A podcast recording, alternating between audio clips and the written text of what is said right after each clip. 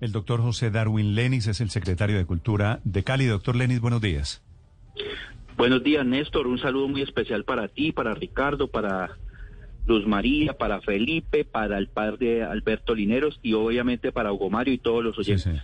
Esta es una, una interesante idea de hacerle consulta popular a una estatua, a una icónica estatua, la de Belalcázar. ¿Cuál es la idea del gobierno de Cali esta mañana, doctor Lenis?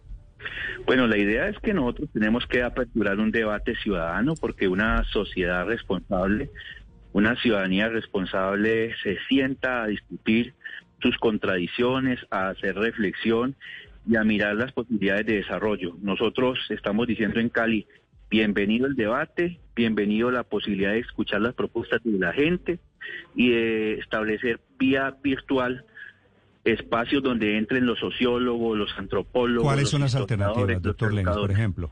Consulta popular para, para poner la estatua popular. Una, consulta popular para eh, trasladar la estatua, si es posible, si así lo agenda la gente, y llevarla al centro de memoria histórica. Dos, eh, si, si la consulta también lo determina, que se mantenga ahí y en ese mismo entorno se puedan ubicar otras figuras icónicas y representativas de la población negra, de la población indígena y de la población mestiza. Tres, revisar el sentido político también de la participación social histórica, porque aquí también hay unos temas de legitimidad y efectividad que tienen polarizada la ciudad.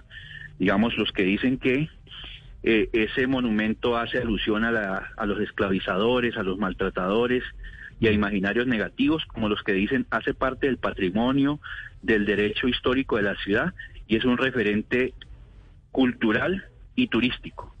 Entonces, por eso aperturamos la discusión, Néstor.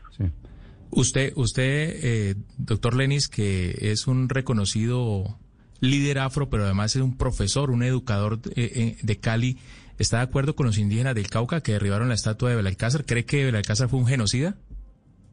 Bueno, lo que yo sé es que aquí hay que trabajar sobre el concepto de la verdad y, efectivamente fue, digamos, parte de, los conquistadores y en la conquista hubo muchísimo maltrato, hubo eh, esclavitud forzada y hubo eh, también apropiación de tierras. Eso es cierto.